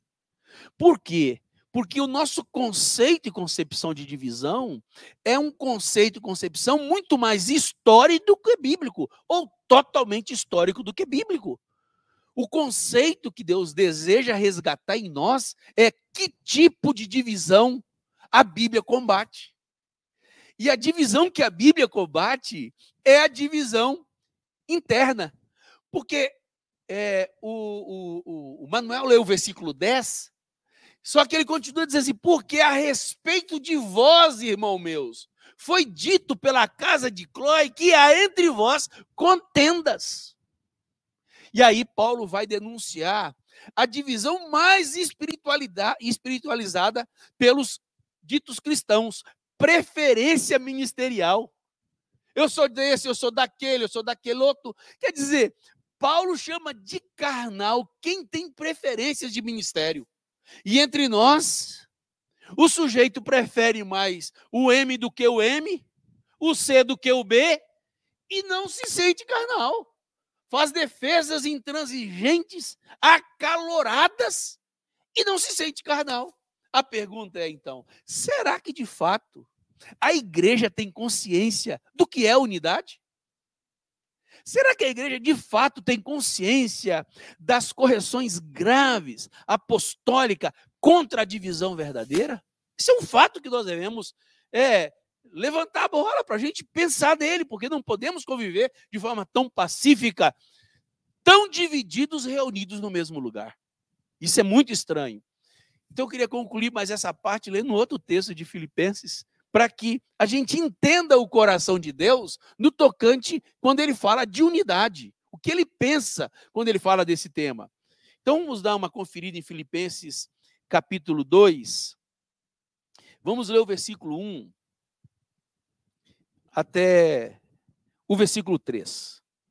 Se há, pois, alguma exortação em Cristo, alguma consolação de amor, alguma comunhão do Espírito, se há entranhados afetos e misericórdia, se há. Ele faz uma consideração. Tem isso em vocês? Existe isso em vocês? Porque se houver isso, completai a minha alegria, de modo que penseis a mesma coisa. Igreja não é lugar de livres pensadores. Nós precisamos entender isso. O sujeito acha que a igreja é um lugar academicista, onde cada um levanta uma tese e ponto final. A igreja é a casa de Deus, é o santuário da verdade. Tem que ser o baluarte dessa verdade. E pensar as mesmas coisas é nós diminuirmos nós mesmos e nos enchermos de Bíblia. A Bíblia é a convergência dos pensamentos. Não podemos pensar diferente disso. E ele continua dizendo: tenhais o mesmo amor, sejais unidos de alma, tendo o mesmo sentimento. E essa palavra sentimento é a mesma usada, tendes o mesmo sentimento que houve em Cristo Jesus. É fronel, é o mais íntimo do nosso ser. Não é um negócio exterior. Não é aquele negócio de encontro de igreja na casa apenas. É o mais profundo do nosso homem interior. Devemos ter o mesmo sentimento, nada fazendo por partidarismo ou vanglória, mas por humildade, considerando cada um os outros superiores a si mesmos. Que o Senhor resgate no nosso coração o valor da unidade e o tanto que ele abomina e odeia os carnais, porque os carnais não vão para o céu. E os divididos não podem ser espirituais, eles são carnais. Então não tem como alguém dividido dizer que tem segurança de eternidade com o Senhor. Que Deus resgate no nosso coração o valor que Deus deu à unidade, Jesus e o Pai não consigo pensar um indo por norte, outro por sul, como bem disse Marcos. Casados e separados, como assim? Confusão? Não, então nós temos uma referência de unidade, que é nosso amado Senhor com o nosso papai do céu querido. Que Deus nos abençoe a corrigir nosso coração nesse negócio. Assim, ó, gente humilde assim, preferido um outro em honra. Eu vou falar só a metade, porque o Edmar já falou a outra metade que eu ia falar. Desse tipo. Até o texto ele leu. Mas é, eu queria pegar só a pontinha do resto do texto que você leu agora, de Filipenses, porque ele fala ali sobre fazer, falar, fazer as coisas por partidarismos, né? e vanglória e partidarismo, e considerar o outro superior a si mesmo. Né? É, diz assim, 1 Coríntios 8, verso 1 também. Fala assim: no que se refere às coisas sacrificadas a ídolos, reconhecemos que todos somos senhores do saber. E continua: o saber ensoberbece, mas o amor edifica. Se alguém julga saber alguma coisa, com efeito não aprendeu ainda como convém saber. É a atitude, né? de considerar o outro superior a si mesmo, de não tomar a palavra como algo particular, como você falou, livre pensador, que pode interpretar do jeito dele quiser. Essa é a minha verdade, essa é Não, tem uma verdade. E, e aqui eu queria dar um testemunho pequeno, que é é, o meu convívio com Marcos e Mário, porque pelos anos, irmãos, de caminhada de Marcos e Mário, que é, praticamente nós todos aqui somos frutos do ministério deles, eles não precisavam é, se sujeitar à compreensão de outros. Mas o que eu tenho visto em Marcos e Mário todos esses anos são, assim, não interpretando a Bíblia por sua própria conta e não querendo saber o que os outros pensam. Desde muitos anos atrás, eles sempre vinham, sempre colocavam, perguntavam, e até hoje, hoje estão fazendo isso. Marcos e Mário podiam estar fazendo isso aqui sozinhos, eles podiam estar fazendo o currículo deles, mas eles se submeteram, eles buscaram não só nós, como vários outros que estão fora, que não estão aqui, mas sabem que foram buscados, foram consultados, e, eu creio que esse é o caminho um caminho de não fazer a coisa por partidarismo, é meu. A igreja não é nossa, a doutrina não é nossa, a verdade não é nossa, é do Senhor. E nós temos que todos nos sujeitar a isso, encontrar essa unidade, essa verdade, né? Aqui, se a, prestar atenção nisso, quando você falou de fronel, né, tem, é, em inglês a palavra é atitude, é algo interior. Não é um sentimento só, é algo interior. É uma atitude correta. Se alguém julga saber alguma coisa, tenha a atitude correta. Porque senão, você ainda não aprendeu como convém saber. E sempre me vem quando. Tá ligado? Quando entrar nesse tema, sempre me vem uma pergunta. Vou jogá-la aqui. Não sei se vai ficar no ar, ou se algum de vocês quer aproveitar a pergunta para dizer algo. Mas foi bastante explorado aqui a, a exposição que a igreja de Corinto ficou. É? Vocês são carnais, vocês são crianças em Cristo.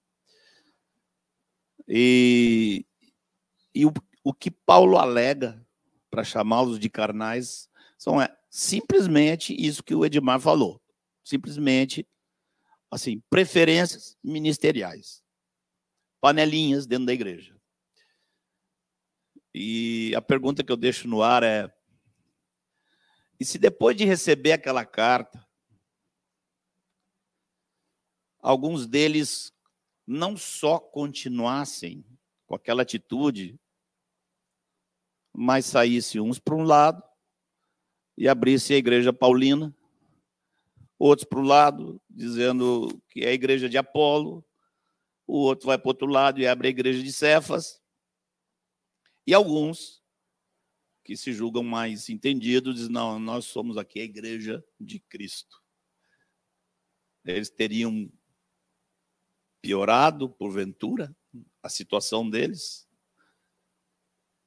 E, se eles fizessem isso, obviamente, teriam piorado muito, mas não tanto quanto aonde a igreja chegou hoje.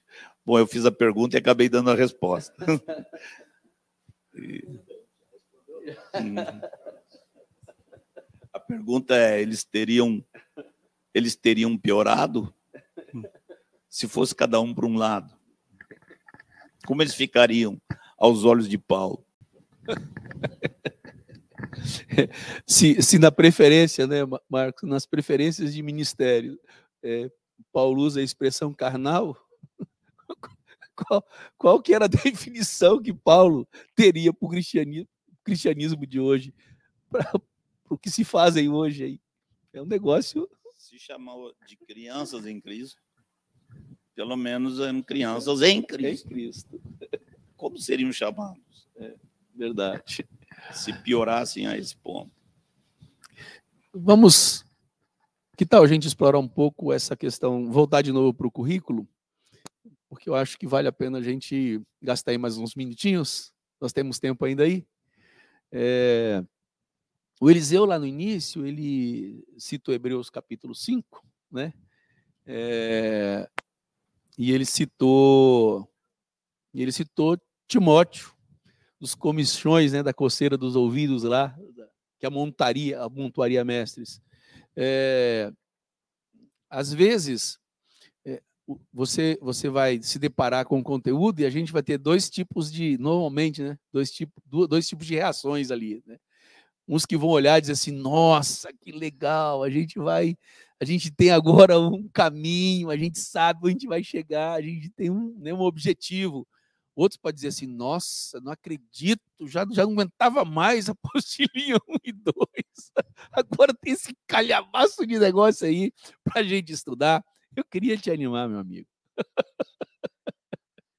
Não pensa nem uma coisa nem outra. Fique em paz.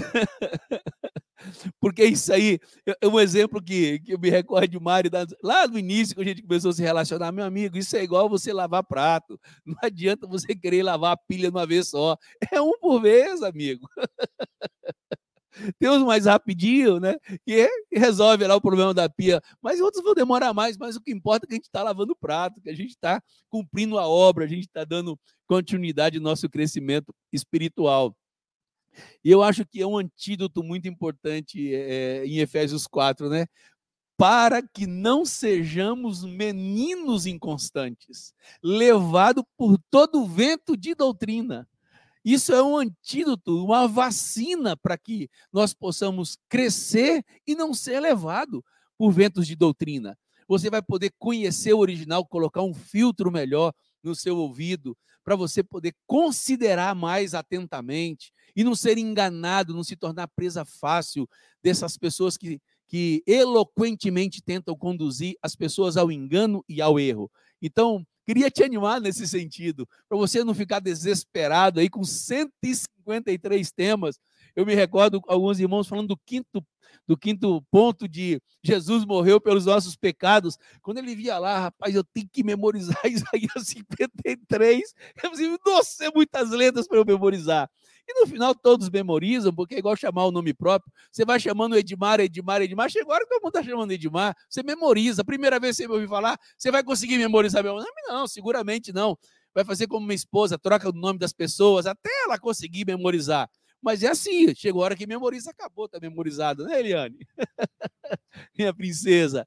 Então nós queríamos te animar. Não fique desesperado aí com esse calhamaço, né, com esse monte de conteúdo, porque eu sei que Deus há de nos dar graça. E vamos pensar assim, ó, uma prateleira, como disse o João, né? Nós temos lá uma dispensa. Não é todo dia que eu como um tipo de comida só. Isso vai estar lá para todos nós, conforme o Espírito Santo vai querer usar para a sua vida, para a minha vida, nos edificar, nos corrigir, nos consertar e também nos ajudar a ajudar as outras pessoas. Eu sempre falo assim: é, no coletivo você traz esses assuntos de forma coletiva, de forma global. Agora, a aplicação ela sempre vai ser pessoal. Nós nunca vamos substituir isso. Aqui, de forma pública, a gente não consegue aplicar isso na sua vida. Agora, é lá no individual, nas relações pessoais, que seguramente nós conseguiremos, Deus conseguirá te ajudar a aplicar essas verdades na sua vida e das pessoas que são próximas de você também, tá bom? Podemos continuar assim.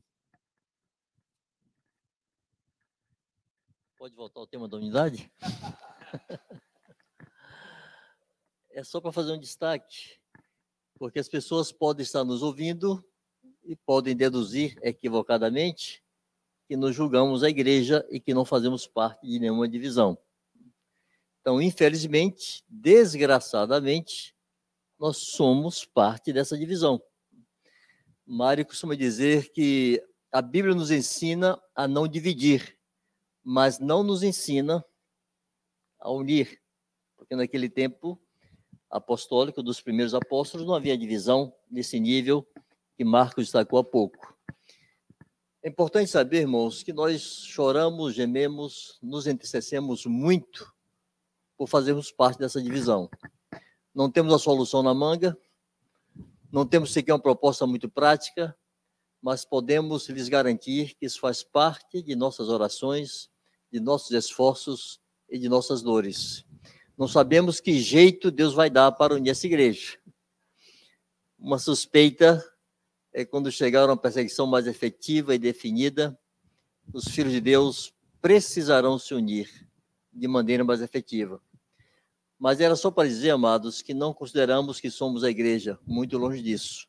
Somos um pedacinho dela e queremos dar a nossa justa cooperação nesse processo de esforço dos céus para que os filhos de Deus sejam um, para que o mundo veja e o mundo creia, para a glória de Deus. Já que você voltou ao tema. É, eu, eu penso em dois destaques assim bíblicos quando se fala da divisão interna. É, no Velho Testamento, em Números 16, aquela divisão conhecidíssima de Datã, Abirã, Coré, e uma atitude do coração deles era se achar salvador da pátria. Salvador. E, de fato, no coração deles havia uma disputa e o que eles queriam mesmo era posição.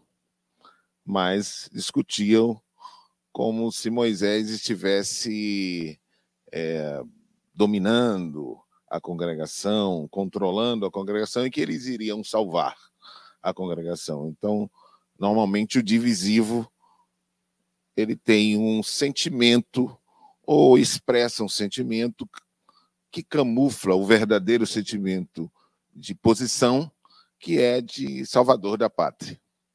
Um outro elemento que eu penso que está no Novo Testamento, que foi citado aqui, são os grupos que estavam lá em Coríntios. E tinha um que era o grupo de Jesus, tá? Esse grupo de Jesus é o pior. É, é porque eles, eles são muito parecidos com alguma coisa espiritual.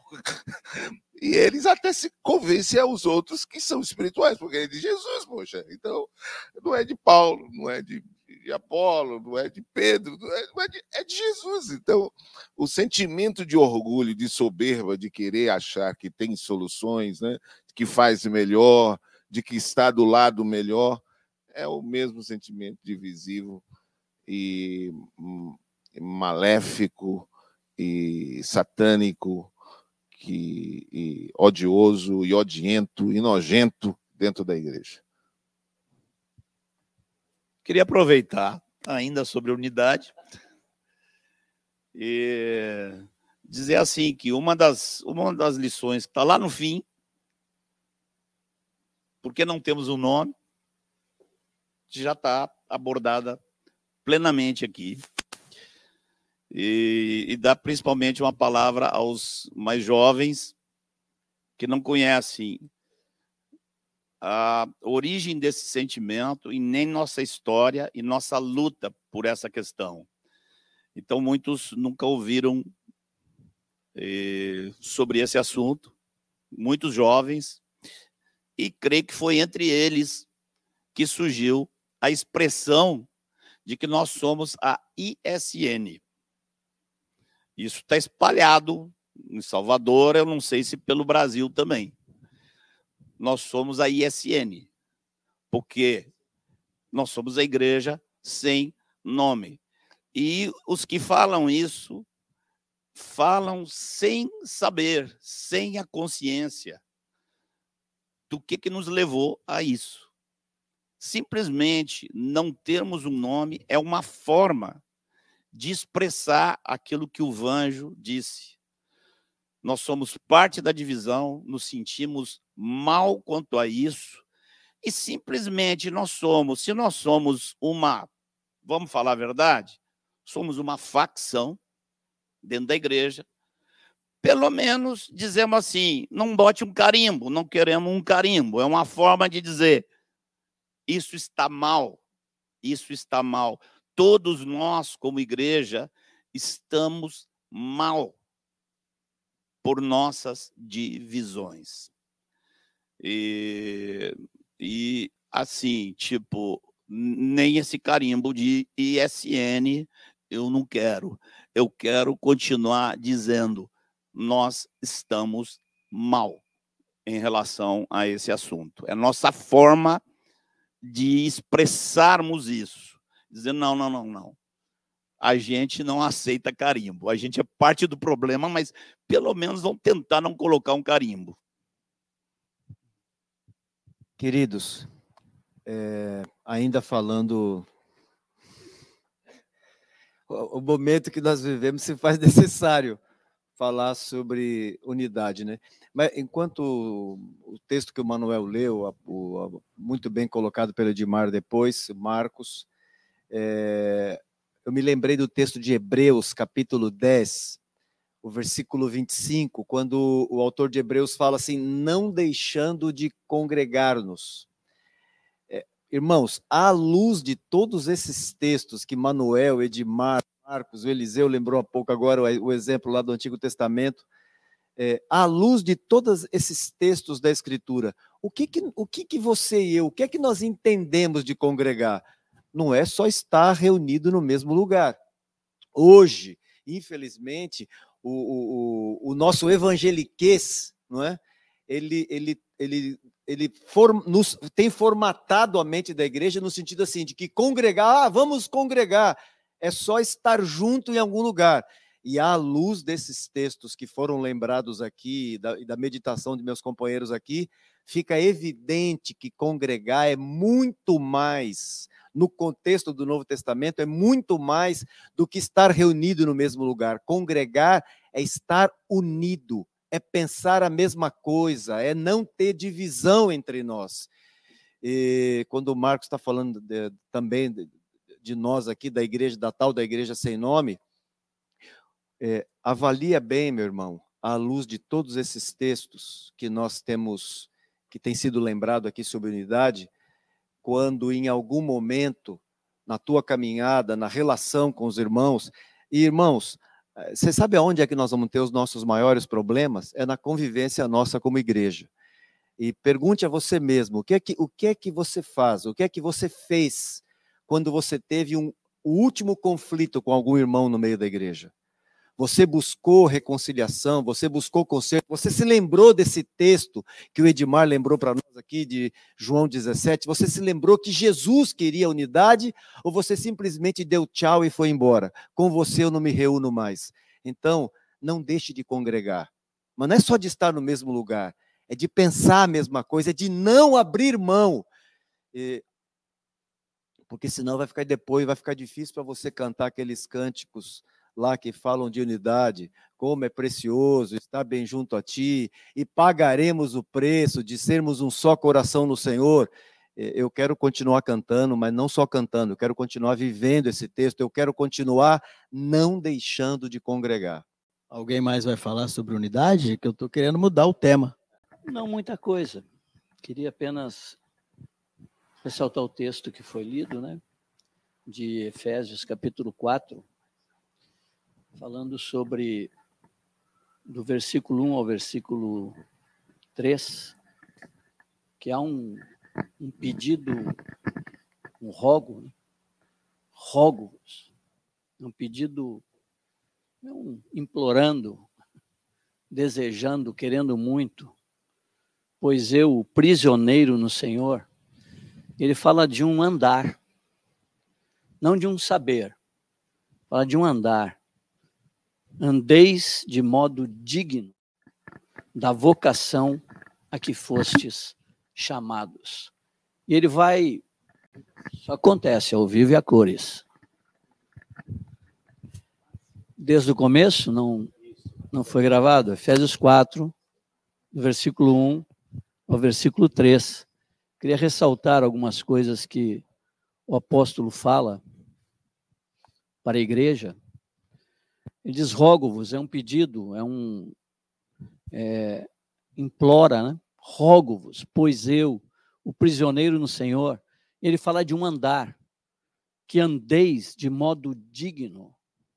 Fala de um caminhar, de um andar, de um viver, de modo digno da vocação a que fostes chamados. E ele vai dizer como deve ser esse modo digno de andar, que é segundo a vocação que nós fomos chamados pelo nosso amado Senhor, com toda, Observe, as expressões são fortes, com toda a humildade e mansidão. Humildade é se considerar menos e mansidão é ser tratável, conduzível. Depois diz com longanimidade. Para andar em unidade é necessário humildade, é necessário mansidão, é necessário longanimidade.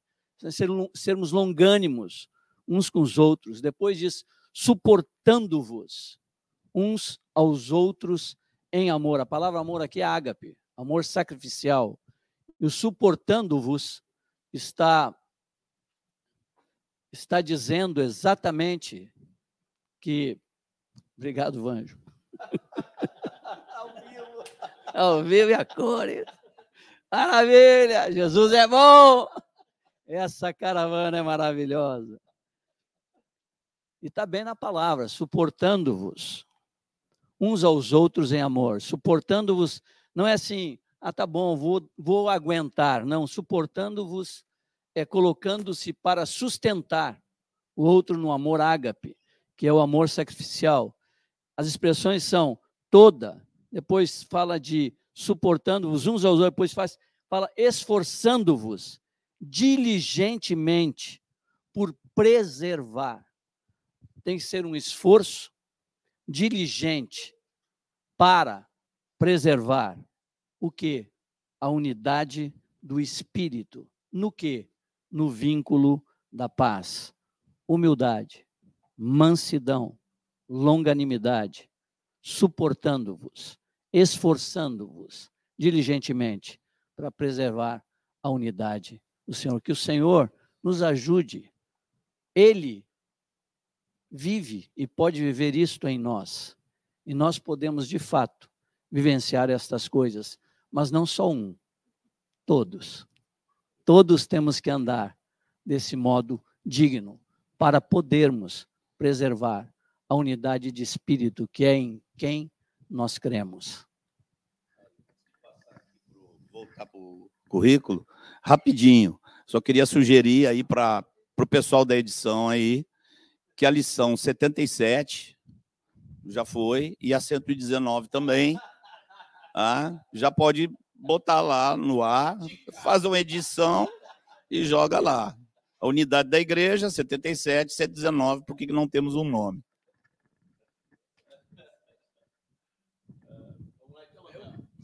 Então, vamos então dar uma voltada lá no currículo? Hoje, Jean, você tem aquela página para a gente fazer um, um, uma visão panorâmica do currículo. O João colocou aí cada ponto, depois cada um falou sobre cada ciclo. Ah, queria fazer uma visão panorâmica aí para ficar fácil da gente entender como que está disponibilizado esse currículo. Então, o primeiro ciclo eh, são temas panorâmicos. O segundo, o terceiro e o quarto são sobre Jesus.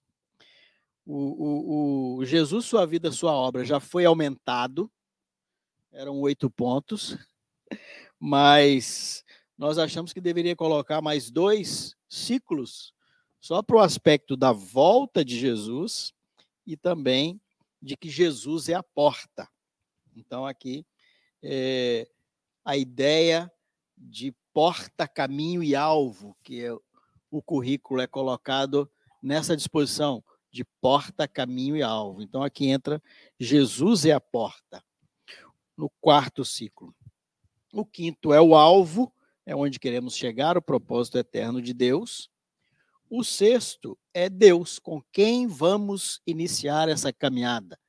Vamos caminhar com Deus, então precisamos conhecer bem Deus. E o sétimo, entramos no caminho e começamos a caminhar. Então, o sete, o oitavo, o nono, o décimo, o décimo primeiro e o décimo segundo é diz respeito à nossa caminhada, caminho com a igreja e tudo que concerne a um caminho que vamos seguir. O décimo terceiro são caminhos diferentes. O décimo quarto são caminhos estranhos. O décimo quinto é a caminhada da igreja desde Jesus até hoje. E o décimo sexto é um, um foco na nossa própria caminhada, começando com a história de Marcos e Mário e até os dias de hoje. É só uma visão rápida, uma visão panorâmica rapidamente de como esse currículo foi montado é, passo a passo. Dando um testemunho pessoal, muito rápido, eu diria assim, depois de um, alguns anos com a Bíblia, eu achei assim, quanta coisa, quanta coisa da Bíblia, é muita coisa. E depois de todos esses anos, eu penso assim, como é que Deus conseguiu colocar tudo isso num livro só? Isso me dá grande ânimo. Muita sabedoria do nosso Pai, Ele é a sabedoria. Pois é, vamos aí de novo dar aquela palhinha, né, Jean? Nosso amigão aí. Tem mais recado para nós aí, meu amigão? Vocês viram que eu tô quietinho aqui, que eu tô aproveitando demais esse negócio aqui. Temos recados e eu já fui intitulado o rapaz dos recados. O rapaz dos recados. Teve, eu fui participar com os irmãos em outra outra transmissão, aí quando eu fui falar, falou, primeiro eu vou falar uma coisa. Aí, os irmãos disseram, ah, achei que você ia falar recado. Mas tudo bem. Faz parte. Deixa eu aproveitar aqui, irmãos, essa pausazinha para falar algumas outras coisas importantes.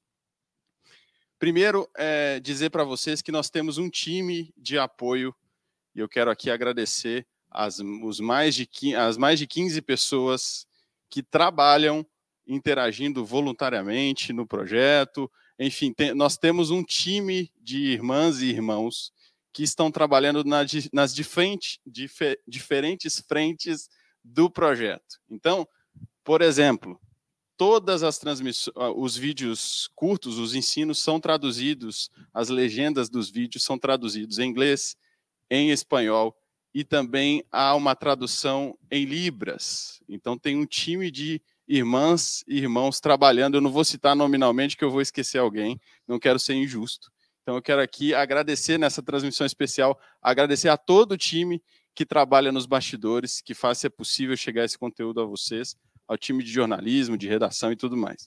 Outro detalhe que eu queria dizer é como você pode contribuir se você, obviamente, se você está sendo acessado por Deus, abençoado pelo Senhor, de que maneira você pode contribuir de forma prática. A primeira maneira, você pode é, compartilhar o conteúdo. Então, assim, é muito importante. Nós temos aqui, passou mais de. Bom, não vou conseguir ver esse número agora, mas tivemos muitos irmãos aqui conosco. É, é uma maneira simples de você ajudar o conteúdo a chegar em pessoas que precisam, que podem ser abençoadas com qualquer um dos conteúdos produzidos pelo Fundamentos. Então, compartilha os links com alguém que você sabe que pode ser abençoado por esse link. Se inscreve no canal, dá o joinha no vídeo. Isso tudo faz com que o YouTube considere esse conteúdo relevante, importante. Então, ele vai mostrar para o maior número de pessoas possível. Então, dá um joinha no, no vídeo aqui e nos outros vídeos também. Deixa seu, sua inscrição, se inscreve no canal. Nós chegamos, acho que ontem, a 9 mil irmãos conectados com a gente é, em relativamente pouco tempo de projeto, então isso é muito bacana. Eu quero responder também algumas questões aqui que estão colocadas no chat. Tá, irmão? Como, como vocês viram, essa transmissão é uma transmissão especial e nós não tivemos a sessão de resposta a perguntas, tá?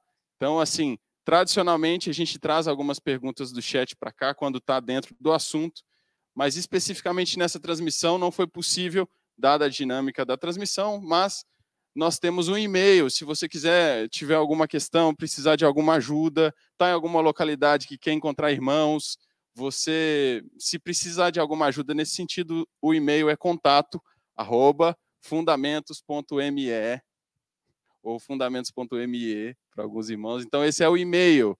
Tem alguma questão, está com dificuldade de contribuir, de ajudar, quer perguntar alguma coisa e não conseguimos responder aqui, manda o um e-mail lá, tá bom? Outro detalhe importante, Teve um monte de gente que perguntou, viu é, é, esse povo com essas camisetas lindas.